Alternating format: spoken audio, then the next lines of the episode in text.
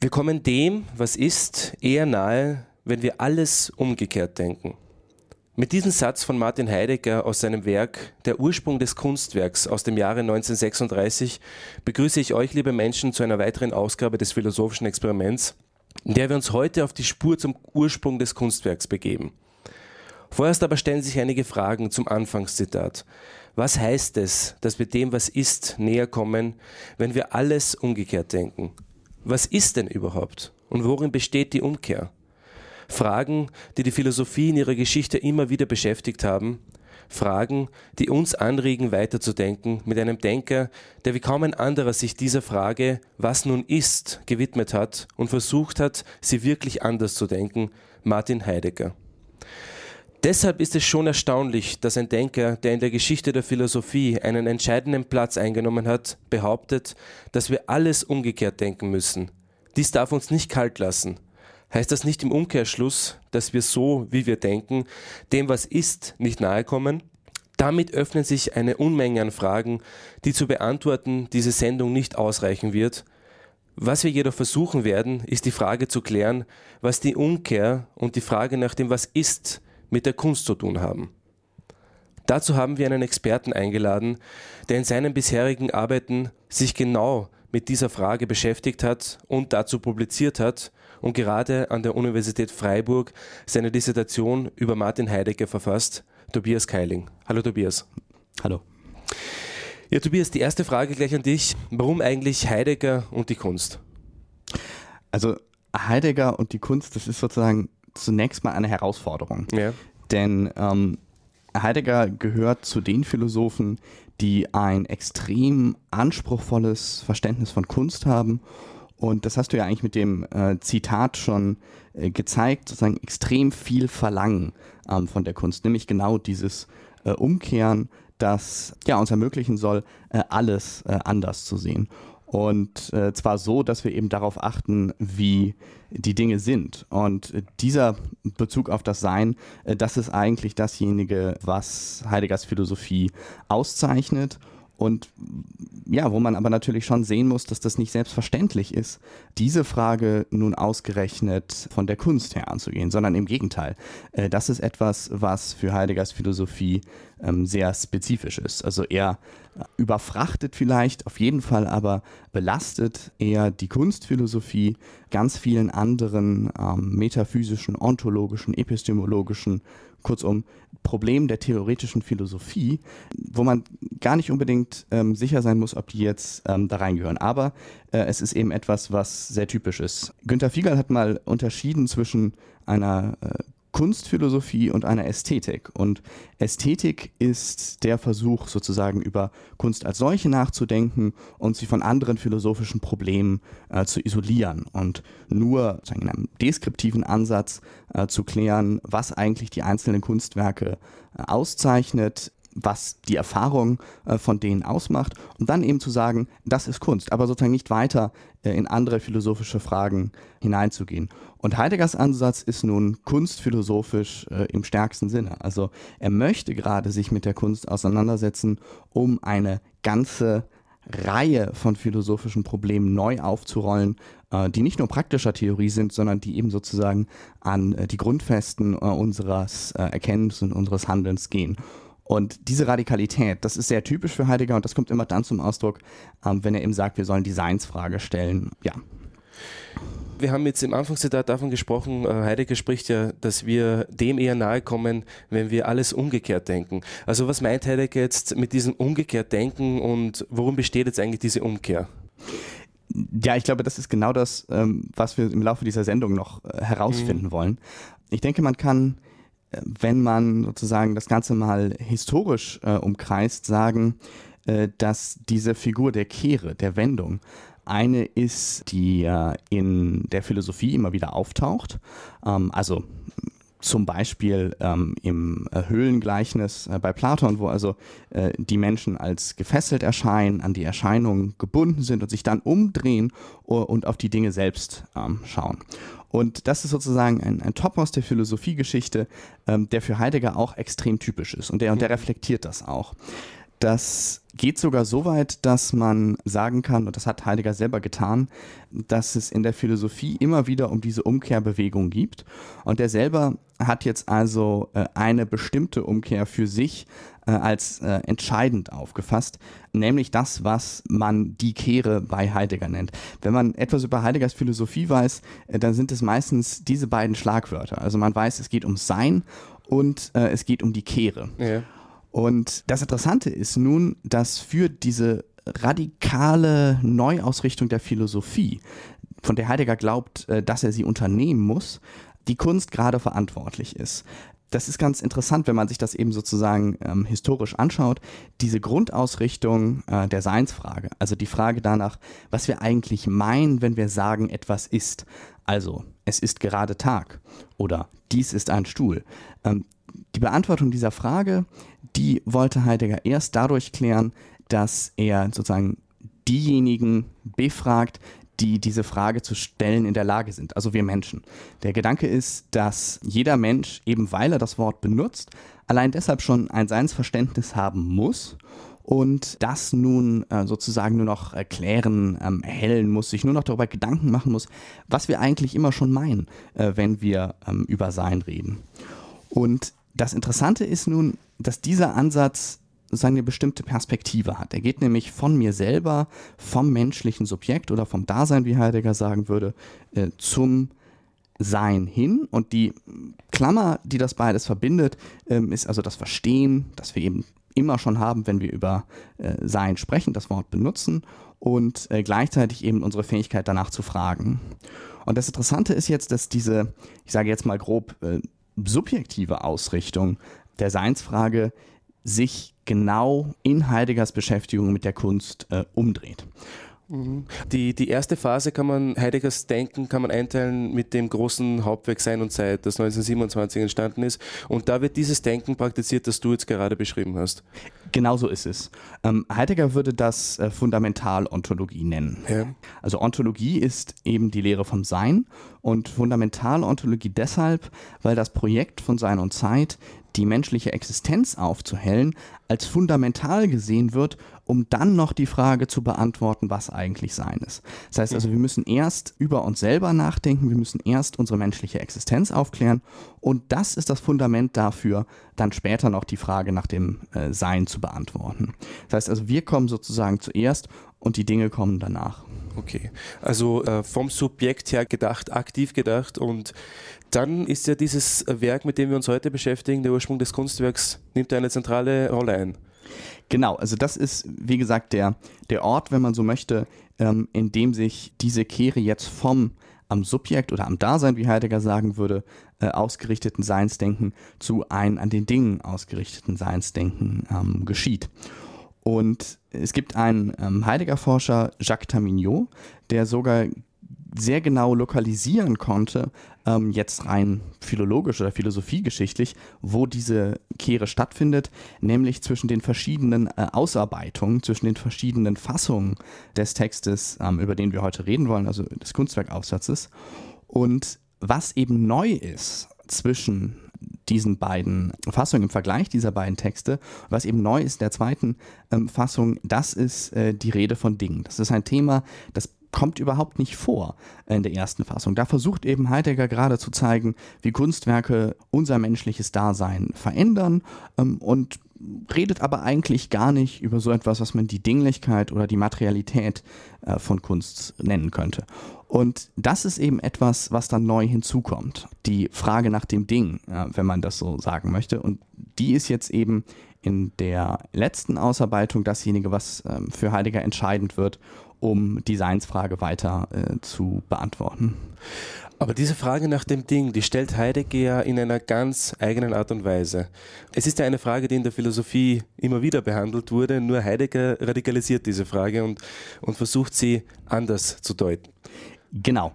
Und ich denke, man kann hier auch wieder sehr gut sehen, was eigentlich der sozusagen der phänomenologische oder der deskriptive Anspruch von Heidegger ist, nämlich er möchte eben von den Dingen selbst her zeigen, was diese sind. Also dass wir sozusagen nicht mit unserem ähm, Erkenntnisapparat, mit den Bedingungen unserer Existenz diktieren, wie sich überhaupt etwas für uns zeigen kann, wie wir etwas erfahren.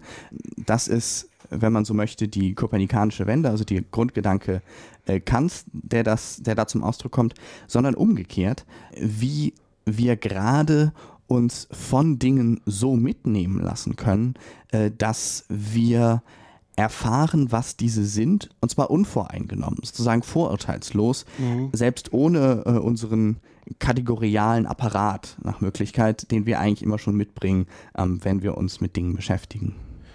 Ja, Tobias, also vielen Dank für die erste Einführung in das Thema und in das Denken von Martin Heidegger.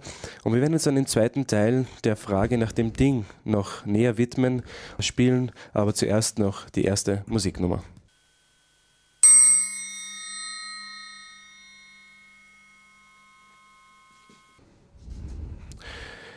Ja, liebe Menschen, willkommen zurück zum zweiten Teil des philosophischen Experiments, wo wir uns heute mit Tobias Keiling über das Kunstwerk in Denken von Martin Heidegger in einen Dialog treten wollen und auseinandersetzen wollen.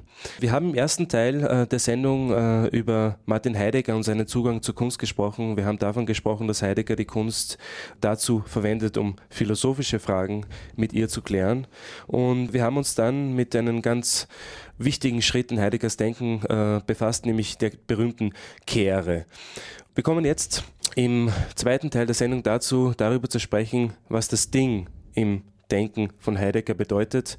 Da wollte ich dich eben fragen, äh, Tobias Heidegger hat ja in dieser berühmten Kehre etwas vollzogen, indem er das Subjekt nämlich nicht mehr als aktiven gesehen hat, sondern eher das Passive, also vom Ding her gedacht hat. Und das war ja fast eine Revolution im Denken, weil die ganze Philosophiegeschichte hat sich ja schon mit der Frage, wie der Mensch sich eben zu den Dingen verhält, beschäftigt.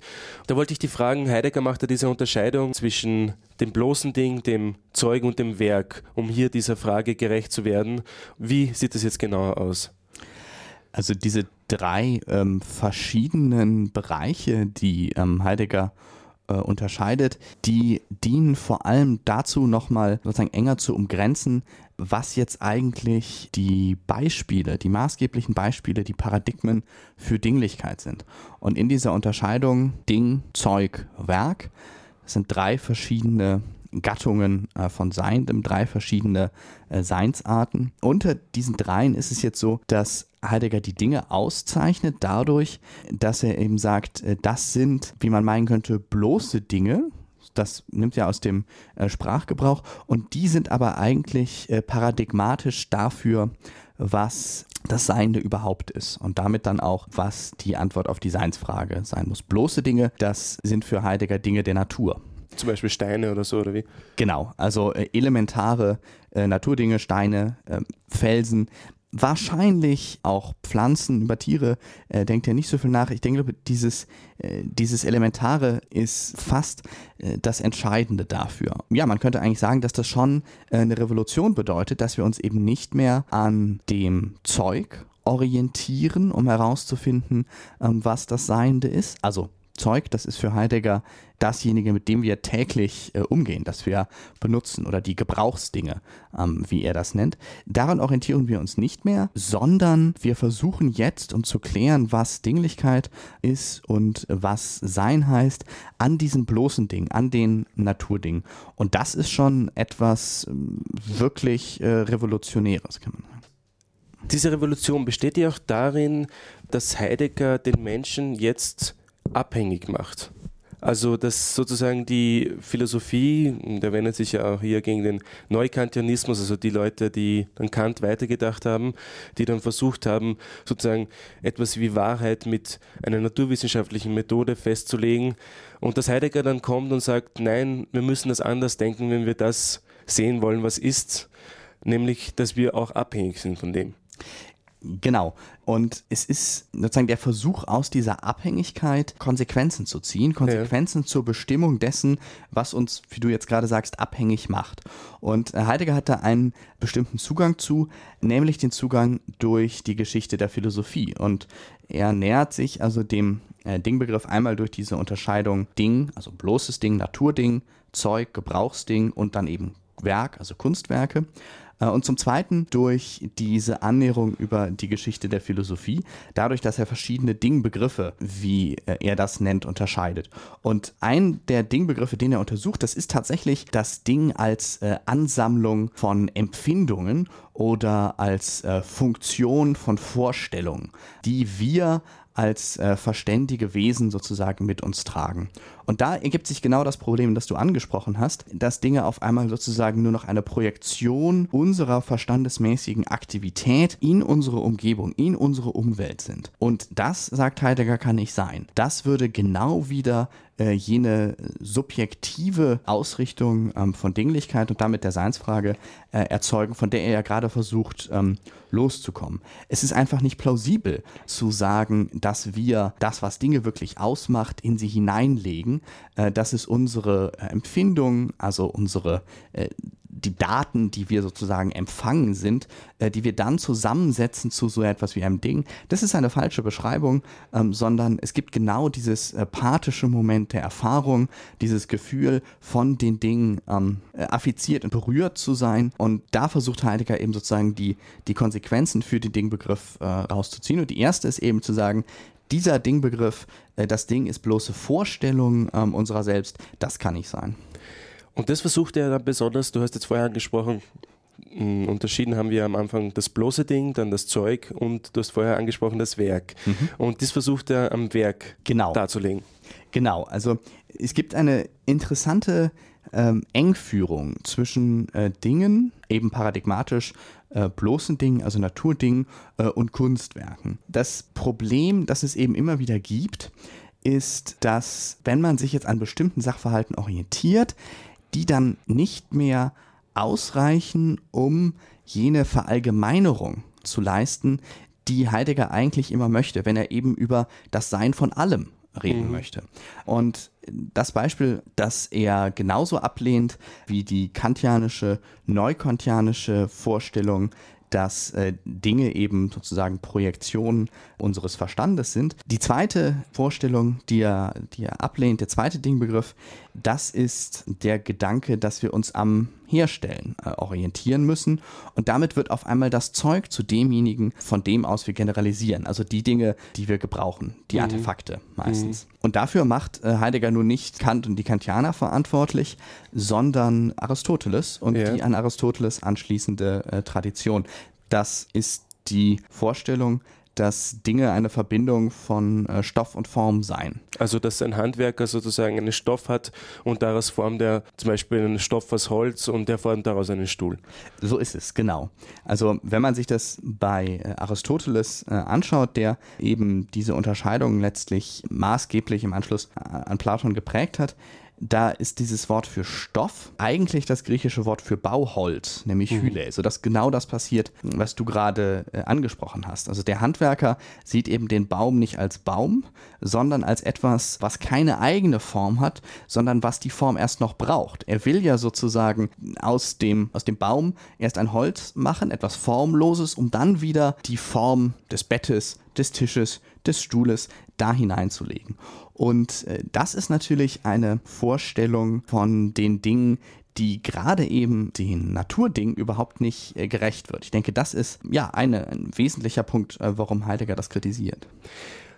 Und kommen wir jetzt nochmal zum Werk. Heidegger sagt ja, dass das Werk mehr als ein Ding ist. Also mehr als ein Ding deswegen, weil sozusagen Kunstwerke aus diesem Stoffformschema, das du jetzt gerade beschrieben hast, hinausfallen. Und ich habe da ein Zitat äh, aus eben dem Ursprung des Kunstwerks, wo er eben schreibt, zwar gebraucht auch der Maler den Farbstoff, jedoch so, dass die Farbe nicht verbraucht wird, sondern erst zum Leuchten kommt. Zwar gebraucht auch der Dichter das Wort, aber nicht so, wie die gewöhnlich Redenden und Schreibenden die Worte verbrauchen müssen, sondern so, dass das Wort erst wahrhaft ein Wort wird und bleibt. Ja, genau. Also das ist, äh, denke ich, genau der ähm, entscheidende Punkt, äh, warum er eben sagen würde, das mag für das, was ich Zeug nenne, plausibel sein dass wir tatsächlich, wenn wir äh, Dinge herstellen, wenn wir Artefakte äh, produzieren, sozusagen diese Unterscheidung treffen, uns fragen, okay, was für einen Stoff, was für ein Material brauche ich, um diese Idee zu verwirklichen. Aber das ist eine sehr unplausible äh, Beschreibung, wenn es um Kunstwerke geht. Mhm. Da ist eben genau dieses Material viel, viel wichtiger, als es das nun äh, zu sein scheint bei der äh, Herstellung ähm, von Gegenständen, zumindest in der klassischen ähm, aristotelischen äh, Konzeption. Und das ist, denke ich, ein überzeugender Gedanke. Also es ist einfach ein eigener Prozess, Materialien auszuwählen, ähm, Materialien zu gestalten, äh, der nicht trivial ist. Das mag trivial sein für einen Schreiner, aber für den Maler, da ist das was ganz anderes. Der versucht nämlich gerade eben nicht, wie Heidegger das formuliert, dieses Material zu verbrauchen, damit es hinterher sozusagen weg ist und wir nur noch den perfekt funktionierenden Tisch vor uns haben, sondern er möchte, dass das als solches hervorkommt. Also der Maler mischt seine Farben mit großem Aufwand, gerade nicht, damit die verschwinden, äh, und wir sozusagen ein problemlos funktionierendes Gemälde haben, das mhm. wäre eine absurde Vorstellung, ähm, sondern damit diese Farben als solche in einer bestimmten Sinneinheit hervorkommen. Und Heidegger versucht das ja mit zwei Begriffen, die er in seiner Philosophie sehr stark macht, auszudrücken, nämlich den Begriffen der Welt und der Erde. Und diese stehen sozusagen, kann man so sagen, synonym für diese Begriffe wie Stoff und Form. Und hier stellt sich die Frage, äh, was bedeutet jetzt Welt und was bedeutet Erde für Heidegger?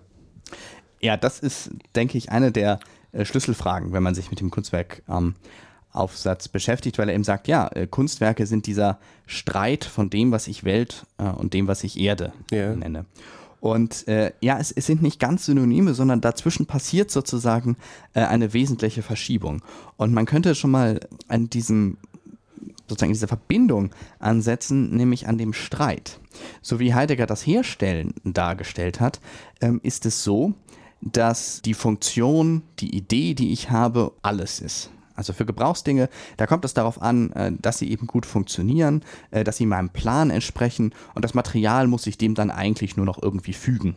Das äh, kann jetzt eben ähm, bei Kunstwerken nicht so sein und das versucht Heidegger dadurch zum Ausdruck zu bringen, dass er eben nicht bloß von Stoff spricht, der dem Form immer untergeordnet ist, sondern von Erde. Und zwischen beiden gibt es nun keine Hierarchie, sondern das, was er den Streit nennt. Es ist sozusagen ein, ein, Verhältnis, in dem beide Momente wesentlich sind und sozusagen mal das eine, mal das andere äh, die Überhand hat. Heidegger versucht ja dann diesen Streit zwischen Welt und Erde auszudrücken und er wählt hier Beispiele. Mhm. Und ein Beispiel, ein sehr berühmtes Beispiel, ist eben das Beispiel von den Schuhen der Bäuerin aus dem Bild von Van Gogh.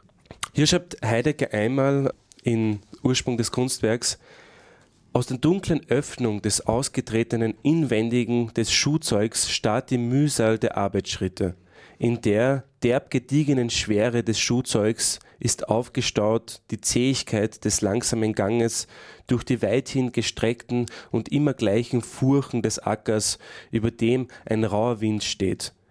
In dem Schuhzeug schwingt der verschwiegene Zuruf der Erde, ihr stilles Verschenken des reifenden Korns und ihr unerklärtes Sichversagen in der öden Brache des winterlichen Feldes. Durch dieses Zeug zieht das klaglose Bangen um die Sicherheit des Brotes, die wortlose Freude des Wiederüberstehens der Not. Und hier wollte ich dich fragen, kann man sagen, dass die Welt so etwas wie eine Offenheit darstellt und die Erde eine Verschlossenheit? Also Gadamer hat das einmal, äh, er hat das verglichen mit einer Blume. Die Blume, die sozusagen äh, da steht, aber sie braucht sozusagen eine Erde, die verschlossen ist, wo sie ihre Wurzeln, wo sie ihre Kraft herbekommt. Ja, ich denke, genau das ist der Gedanke. Und Heideggers Vorstellung ist eben, dass das Kunstwerk von Van Gogh durch diese Schuhe und insbesondere durch die Farben, die Van Gogh verwendet äh, und die eben sozusagen diesen besonderen sinnlichen Effekt hervorrufen, eine ganze Welt, wie er das nennt, sozusagen reflektiert wird, hervorkommt, als solche deutlich wird, nämlich die Welt äh, der Bäuerin. Inzwischen ist kunstgeschichtlich gezeigt, dass es gar keine Bauernschuhe waren, sondern Van Goghs eigene Schuhe. Aber das tut eigentlich, glaube ich, nichts zur Sache, wenn man sich genau anschaut, was Heidegger eigentlich möchte, nämlich zu zeigen, dass Kunstwerke eben, weil sie aus diesem sinnlich Verborgenen der Erde Sinn herausholen, so etwas äh, schaffen, wie eine ähm, Welt zu stiften, was er eben in dieser äh, etwas pathetischen Weise äh, beschreibt. Und ich glaube genau, also Offenheit und Verborgenheit sind genau zwei Pole sozusagen, äh, die man diesen beiden, nämlich Welt und Erde, äh, zuordnen kann. Das Beispiel, das Heidegger für Erde gibt, um diesen Begriff zu erläutern, ist interessanterweise eines, das wieder in den Bereich der bloßen Dinge, der Naturdinge zurückgeht, nämlich einen Felsen, den man zerschlägt und an dem dann, wenn man wenn er aufbricht, immer noch nicht deutlich geworden ist, was sozusagen die Innenseite war. Das heißt, wenn man einen Felsen betrachtet, hat man eigentlich ein Wissen von dem, was man nicht weiß, nämlich die Innenseite dieses Felsens. Wenn man jetzt aber den Felsen öffnet, sieht man wieder nur zwei Außenseiten. Das heißt, wir haben sozusagen diese merkwürdige Figur, dass da etwas ist, was sich uns zugleich auch entzieht. Ähm, und das würde eben Heidegger sagen, ja, schaut, äh, das ist in allen elementaren Naturdingen so. Und der Künstler nimmt jetzt genau das, er nimmt diese und gestaltet sie in einer Art und Weise, dass nicht nur eine bestimmte Funktion erfüllt wird, sondern dass eine ganze Welt zum Ausdruck kommt, dass sozusagen möglichst viel Sinn aus diesem einen Punkt her geöffnet wird und sich das Werk sozusagen ausfaltet äh, in eine ganze Welt. Also sozusagen, dass dieser Streit, von dem du vorher gesprochen hast, zwischen Welt und Erde, der sich in unserem alltäglichen Leben vollzieht, dass dieser Streit vom Kunstwerk aufgefangen wird und in diesem Kunstwerk lebt. Genau, also Heidegger hat tatsächlich, äh, glaube ich, sogar die Überzeugung, dass es fast nur in Kunstwerken ist, dass wir diesen Streit tatsächlich erleben, dass wir sozusagen diese beiden Kategorien oder diese beiden Phänomenbereiche, äh, die unser Leben prägen können, als solche erfahren. Das heißt, wir brauchen Kunstwerke, um einzusehen, dass der Wald nicht bloß Bauholz ist, sondern etwas, das aus sich heraus etwas zeigt und zugleich wieder etwas Verborgenes hat. Heidegger sagt das so schön, dass ähm, die Erde dasjenige ist, das als Verborgenes aufgeht. Und da ist auf einmal von den sozusagen bloßen Naturdingen, den Steinen. Das ist also ein kleiner Paradigmenwechsel zur pflanzlichen Natur offenkundig, ähm, dass also etwas wächst, etwas lebt und das sozusagen eine, eine phänomenale Fülle eröffnet, äh, die aber aus einem verborgenen Grund kommt. Und das ist das, was Gadamer sagen möchte äh, mit dem Blumenbeispiel, denke ich. Ja, Tobias, also vielen Dank für die Einführung jetzt in den zweiten Teil, wo wir uns genauer noch äh, damit auseinandergesetzt haben, was Heidegger jetzt unter dem Ding versteht. Und wir werden im dritten Teil uns mit der ersten Hauptthese von Heideggers Werk, nämlich dem Ursprung des Kunstwerks, auseinandersetzen und werden nämlich der Frage nachgehen, was Heidegger nämlich meint, wenn er sagt, die Kunst ist das sich ins Werk setzen der Wahrheit. Vorher spielen wir die nächste Musiknummer und dann geht's weiter.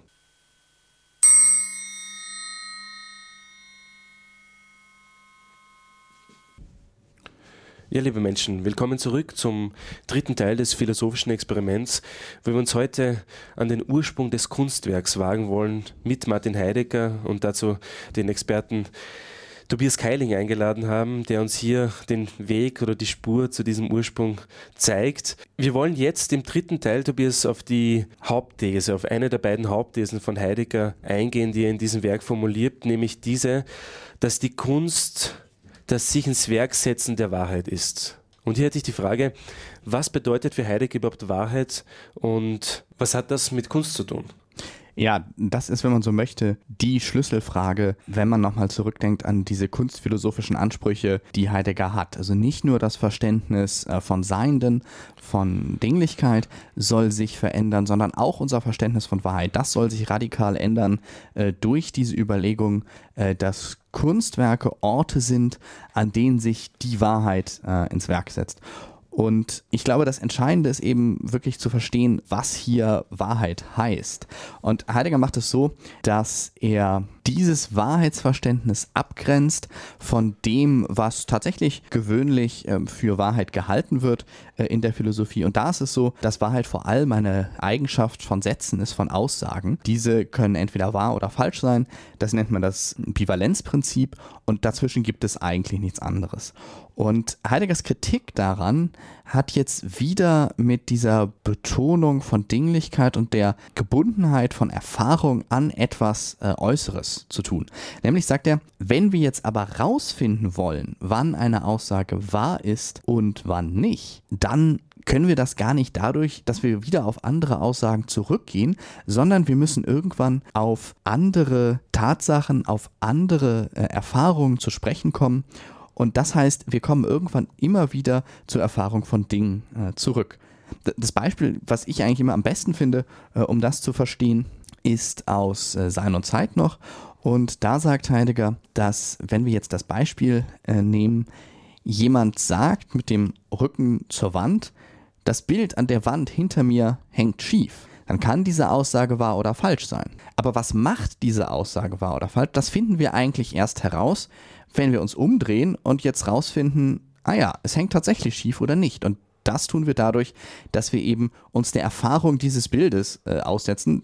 Das muss jetzt kein Kunstwerk sein. Es geht einfach nur darum, äh, dass wir uns dem Ding zuwenden müssen, um dann erst in einem zweiten Schritt sagen zu können, ja, was ich gerade darüber gesagt habe, das war wirklich wahr. Und Heideggers Überzeugung ist nun, dass das, was eine Aussage wahr macht, ein ursprünglicher Sinn von Wahrheit ist. Man muss jetzt diese terminologische Entscheidung nicht mitmachen. Heidegger versucht das so zu erklären, dass er sagt, Aussagen, die wahr oder falsch sein können, Sätze, die wahr oder falsch sein können, die sind eigentlich immer nur richtig oder falsch. Aber wahr ist dasjenige, was sich von sich aus zeigt, ist dasjenige, was uns in der ähm, Erfahrung gegeben ist. Und hier hatte ich noch eine Frage. Und zwar, Heidegger versucht ja mit Art und Weise, wie er Wahrheit versteht, ja auch darauf hinzudeuten, und da passt vielleicht dieses Beispiel von Erde und Welt zusammen, dass sozusagen Wahrheit nicht etwas ist, was fix ist, was äh, festgestellt werden kann, sondern Wahrheit ist immer auch etwas, was sich entzieht. Also es ist sozusagen dieses Spiel zwischen Entbergen und Verbergen. Und dieses Hindeuten darauf, dass die Wahrheit, dass sie nicht bloß da ist, sondern dass sie sich auch von uns entzieht, das will ja auch in gewisser Weise mit der Kunst äh, ausdrücken, oder? Also sozusagen, dass die Kunst diejenige Art und Weise ist, die uns zur Wahrheit wieder führt oder ein Gefühl dafür entwickeln lässt, was Wahrheit überhaupt bedeutet. So ist es. Das ist genau der entscheidende Punkt. Also ähm, diese Vorstellung, dass Wahrheit Richtigkeit sei, also nur in bestimmten Sätzen läge, die jetzt so oder so, nämlich richtig oder falsch sein also können. Also zum Beispiel der Satz, äh, das ist, das ist ein, ein weißes Haus. Ja, genau. Ähm, das, das ist eigentlich eine Abstraktion. Das mhm. ist keine äh, überzeugende Beschreibung von dem, was wir äh, alltäglich erfahren. Und da wollen wir doch wieder hin zurück. Und das ist dasjenige, wo uns so Heidegger äh, die Kunstwerke wieder hinführen. Also er benutzt diese Szenarien von Rechtfertigung. Ich stehe mit dem Rücken zur Wand, ich drehe mich um, jetzt habe ich meine Aussage, meinen Satz rechtfertigt. Das benutzt er eigentlich, um darauf hinzuweisen, dass Rechtfertigung von äh, richtigen Aussagen nur möglich ist, wenn wir uns diesen ähm, Erfahrungen wieder aussetzen. Und genau das können wir an Kunstwerken lernen. Und warum? Weil damit nicht einfach sozusagen Plan vor uns vor Augen liegt, was der Sinn einer Aussage ist. Wir sozusagen irgendwoher Bedingungen nehmen, Kriterien dafür, dass die wahr oder falsch oder richtig oder falsch sind, sondern dass wir uns tatsächlich eben jener Entzogenheit, jener Verborgenheit äh, aussetzen, die Heidegger mit äh, dem äh, Begriff der Erde eben in äh, den äh, Kunstwerken lokalisiert. Und das führt uns ja auch direkt dann zu der These, die wir am Anfang angesprochen haben, nämlich, dass die Kunst das ins Werksetzen der Wahrheit ist. Und hier wollte ich dich fragen, wir haben ja vorher über das Beispiel von Van Gogh und den Bauernschuhen gesprochen. Wie passt das hier ins Bild? Was heißt es hier, dass sich die Wahrheit ins Werk setzt? Ja, ich denke, das kommt genau äh, in diesem Herauskommen der Welt äh, aus der Erde, in Heideggerschen Begriffen gesagt, äh, zur Geltung. Also, wenn wir wissen wollen, sozusagen, wie es ist, ein bäuerliches Leben zu führen, dann müssen wir uns dem Kunstwerk aussetzen. Äh, und deshalb kommt die Wahrheit über das bäuerliche Leben, über diese lebensweltliche Umgebung erst zur Geltung oder paradigmatisch zur Geltung, wenn wir uns den Kunstwerken aussetzen. Tatsächlich, wenn man das jetzt mal verallgemeinert einen Schritt zurücktritt, ist das ja auch eine ganz gute Beschreibung. Also wenn wir eine andere Kultur wirklich verstehen wollen, wenn wir eine andere Epoche wirklich verstehen wollen, was machen wir dann? Wir nehmen uns zum Beispiel Gedichte oder andere Kunstwerke, zu denen wir vielleicht einen Zugang haben und beziehen uns darauf.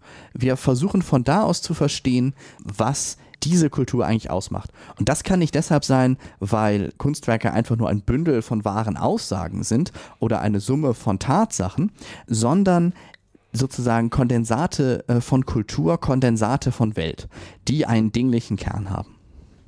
Und könnte man auch sagen, dass dieser Weg, den Heidegger vorschlägt, über das Kunstwerk sich, wie du jetzt vorschrieben hast, sich einer Kultur anzunähern, über das Kunstwerk der Wahrheit anzunähern, das Leben zu spüren, ein Gefühl dafür zu bekommen. Hier grenzt sich ja Heidegger und besonders ein Schüler Gadamer von dieser wissenschaftlichen Art und Weise ab, wie man Welt betrachtet. Und hier schreibt äh, Heidegger einmal äh, im, im Kunstwerkaufsatz, die Farbe leuchtet auf und will nur leuchten. Wenn wir sie verständig messend in Schwingungszahlen zerlegen, ist sie fort. Sie zeigt sich nur, wenn sie unentborgen und unerklärt bleibt. Die Erde lässt so jedes Eindringen in sie an ihr selbst zerschellen. Sie lässt jede nur rechnerische Zudringlichkeit in eine Zerstörung umschlagen.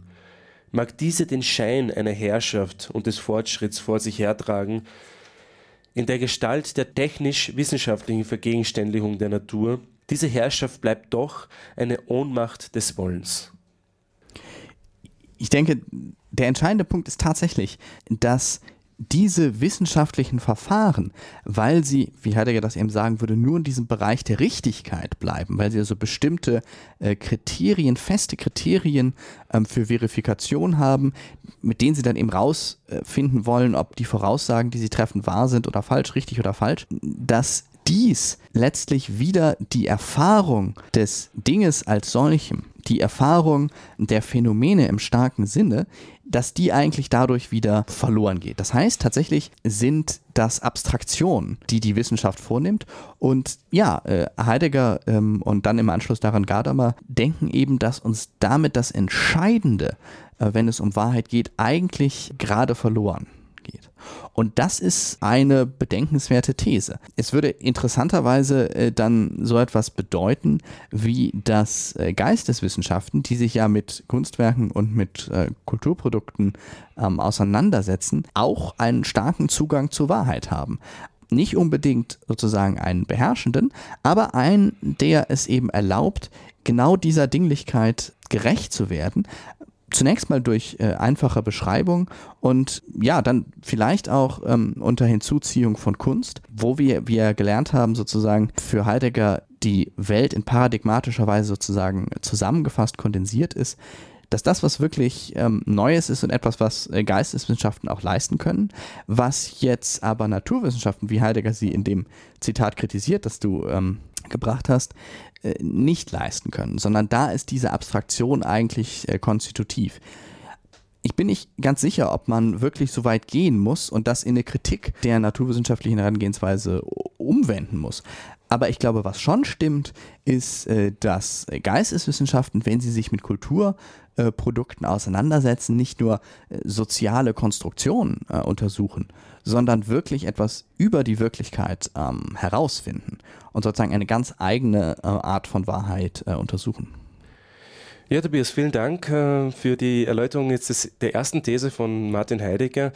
Und wir werden jetzt im letzten Teil auf die zweite These eingehen, nämlich, dass das Kunstwerk nicht nur die Wahrheit ins Werk setzt, sondern eben auch etwas stiftet, nämlich die Geschichte. Vorher aber noch letzte Musiknummer.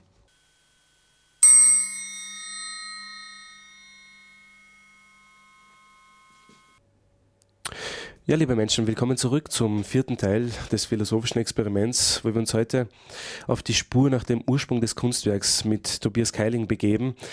Und wir haben im letzten Teil, Tobias, äh, uns der ersten These von Martin Heidegger gewidmet, nämlich äh, die da lautet, Kunst ist das ins Werksetzen der Wahrheit. Und wir haben versucht, diese These zu klären und kommen jetzt zur zweiten Hauptthese seines Werkes, nämlich die da lautet, Kunst ist so etwas wie eine Stiftung der Geschichte. Sie eröffnet einen Möglichkeitsbereich zukünftiger Sinnerfahrung. Und da würde ich dich gerne fragen, wie wird Kunst zur Stifterin der Geschichte? Ja, ich glaube, man könnte das sozusagen als den, als den Zielpunkt ähm, eigentlich der ganzen Erörterung von Kunst ähm, ansehen. Also äh, dieser Zusammenhang ist halt derjenige, dem plausibel werden soll, was Heidegger alles an verschiedenen ähm, philosophischen ähm, Problemen behandelt hat und wo er eben versucht zu zeigen, wie Kunstwerke tatsächlich jene Wirkung schon gehabt haben, die er ihnen zuspricht und die eben unser Wahrheitsverständnis zum Beispiel äh, revolutionieren können.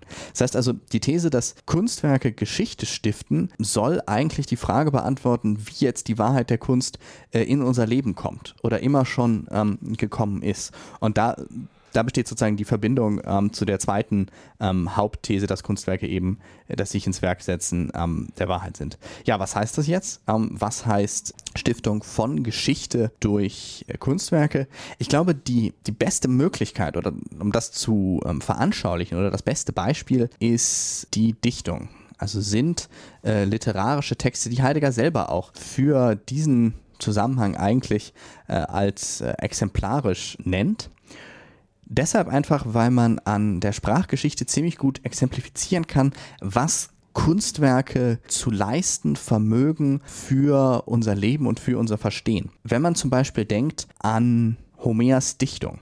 Die hat die griechische Sprache völlig verändert und damit kommt sozusagen ein Erfahrungszusammenhang in die Sprache hinein, der diese dann so umwälzt, dass tatsächlich äh, neue Erfahrungen sozusagen in dieser Sprache gespeichert sind. Ein gutes Beispiel im Deutschen ist die Luther-Übersetzung der Bibel, die auch die deutsche Sprache extrem geprägt hat und die natürlich auch in gewisser Weise ein Kunstwerk ist. Oder wenn man daran denkt, äh, wie Schillers Dramen unsere Sprache geprägt haben, das merkt man vor allem an Sprichwörtern, äh, die aus denen dann in die Alltagssprache übernommen worden sind.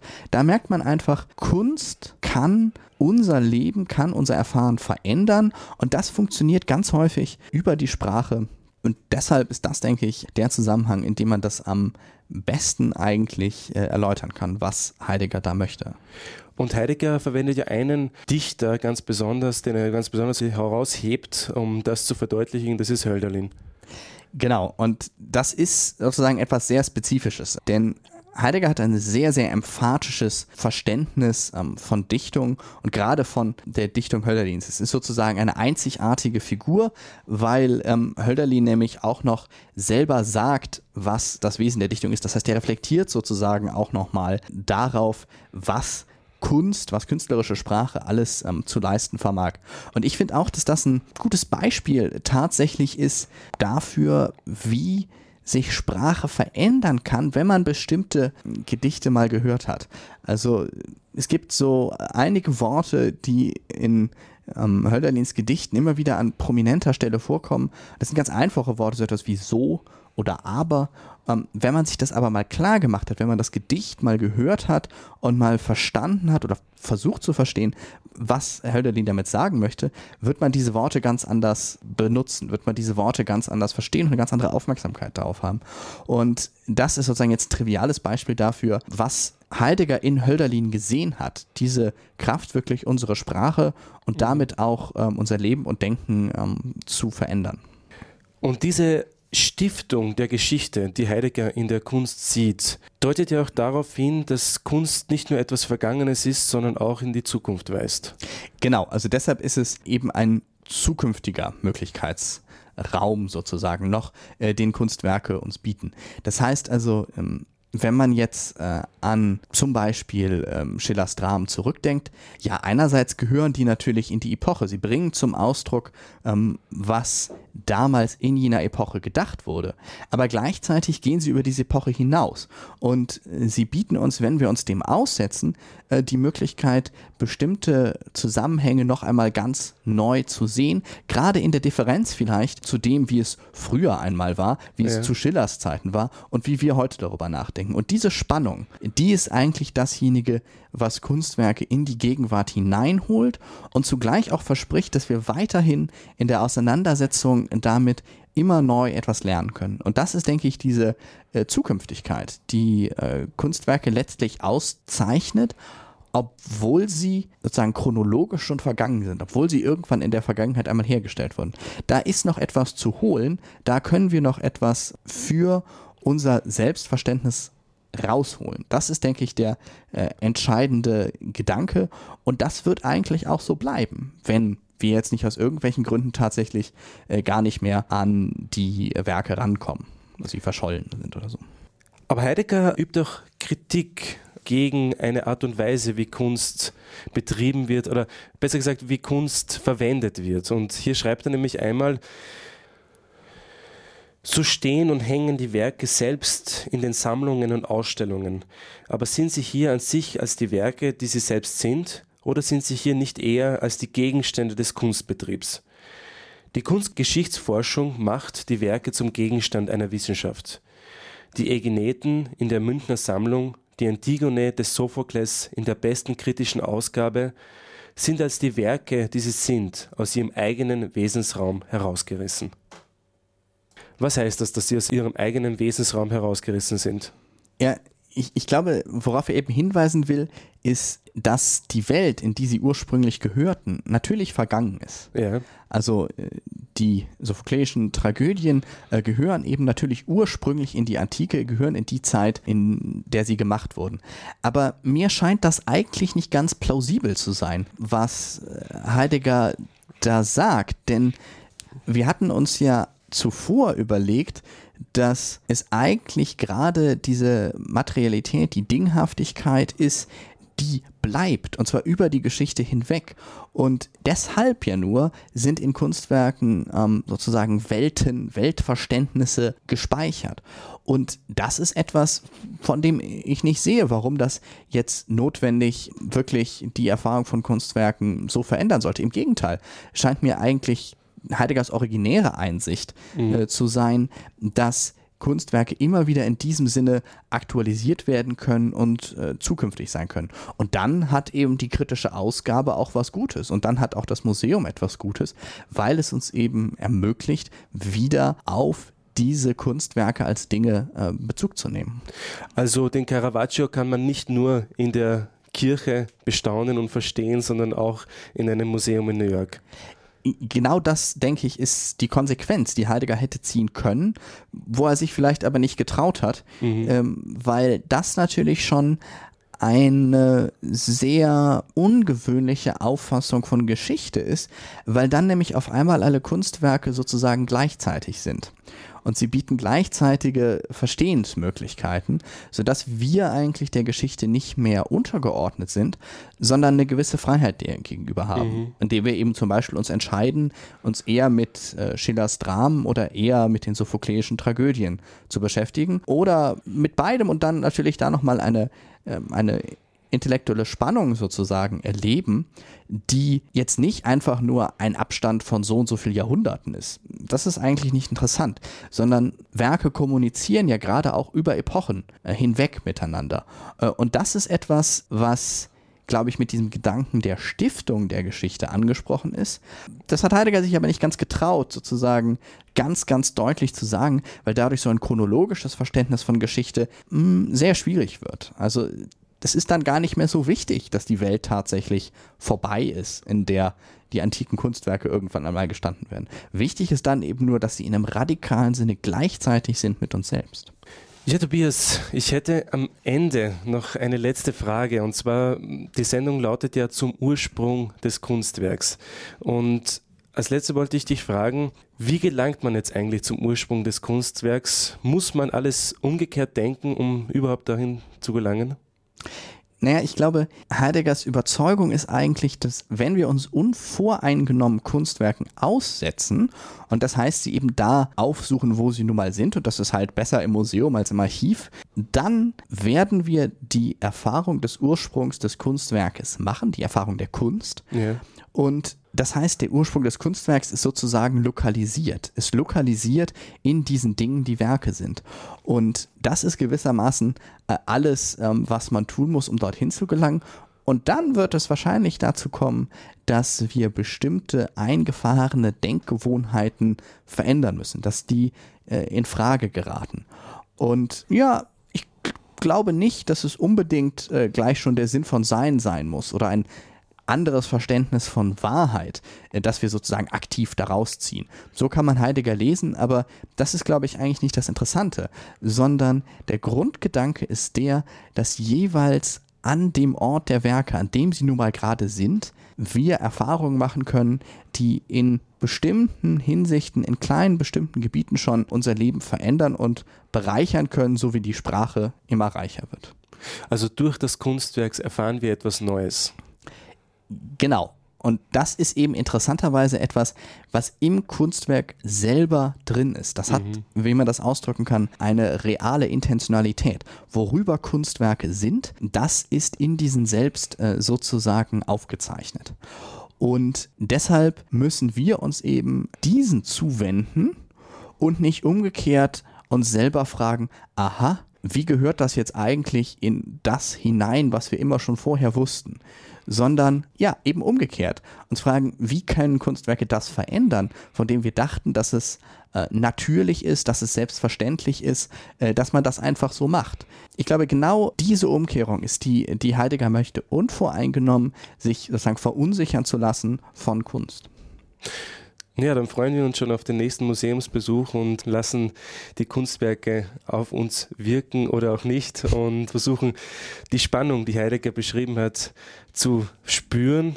Und ich bedanke mich, Tobias, also für deine Ausführungen und für deinen Spur zum Ursprung des Kunstwerks, die du hier in dieser Sendung gelegt hast. Ich danke. Und bevor wir enden, äh, möchte ich darauf hinweisen, dass die Sendung zum Nachhören unter der www.rdl.de Homepage äh, zu finden ist. Vorher bevor die Sendung jetzt endet, möchten wir eine Literaturangabe machen und da würde ich dich, äh, Frau Biers, gerne fragen, was würdest du den äh, Menschen vorschlagen, die sich noch näher mit Heidegger und der Kunst beschäftigen wollen? Also wie immer eigentlich hat der Reklamverlag eine der besten Möglichkeiten, dies zu tun. Es gibt seit 1960 eine kleine Einzelausgabe dieses Textes und da kann man, glaube ich, sehr gut äh, sich sozusagen inspirieren lassen. Einerseits und andererseits hat man mit der Einführung von Hans-Georg Gadamer auch eine wirklich ähm, fundierte, sachliche äh, Erläuterung dieses Textes, ähm, die einem wirklich hilft, äh, da reinzukommen. Ganz neu ist jetzt im äh, Klostermann Verlag auch eine Einzelausgabe, die hat noch diese erste Fassung äh, des Textes, von der ich vorhin gesprochen hatte, sodass man das vergleichen kann. Und das ist ganz spannend, einfach nur diese beiden Texte zu sehen und dann sozusagen mitzukriegen, wie sich äh, die Kehre vollzieht, wie Heidegger erst mehr über das menschliche Sein spricht und dann auf einmal äh, die Dinge und damit auch die Kunstwerke wirklich voll zu entdecken. Ja, danke Tobias äh, für die Literaturhinweise und ich würde ein Werk von dir vorschlagen, worin du auch zwei Aufsätze geschrieben hast und selbst Herausgeber bist mit äh, David Espinet. Und zwar äh, das Werk mit dem Titel Heideggers Ursprung des Kunstwerks, ein kooperativer Kommentar, das im Vittoria Klostermann Verlag erschienen ist. Ich möchte nochmal zusammenfassen und sagen, dass Heidegger ja uns im Grunde durch die Kunst sehen lernen will. Und zwar ein Sehen, das eben diese Spannung zwischen Erde und Welt, wie Heidegger es formuliert, äh, spüren lassen will und das uns auch zeigen will, dass nicht nur das Verfügbare wichtig ist, sondern auch dasjenige, das sich entzieht. In diesem Sinne ist auch das Abschlusszitat der heutigen Sendung gewählt, mit dem ich mich bei euch, liebe Menschen, verabschiede und ich hoffe, wir hören uns das nächste Mal muss das Werk nicht als Werk, in das dem Menschen nicht Verfügbare, in das sich Verbergende zeigen, damit das Werk nicht nur sagt, was man schon weiß, kennt und treibt.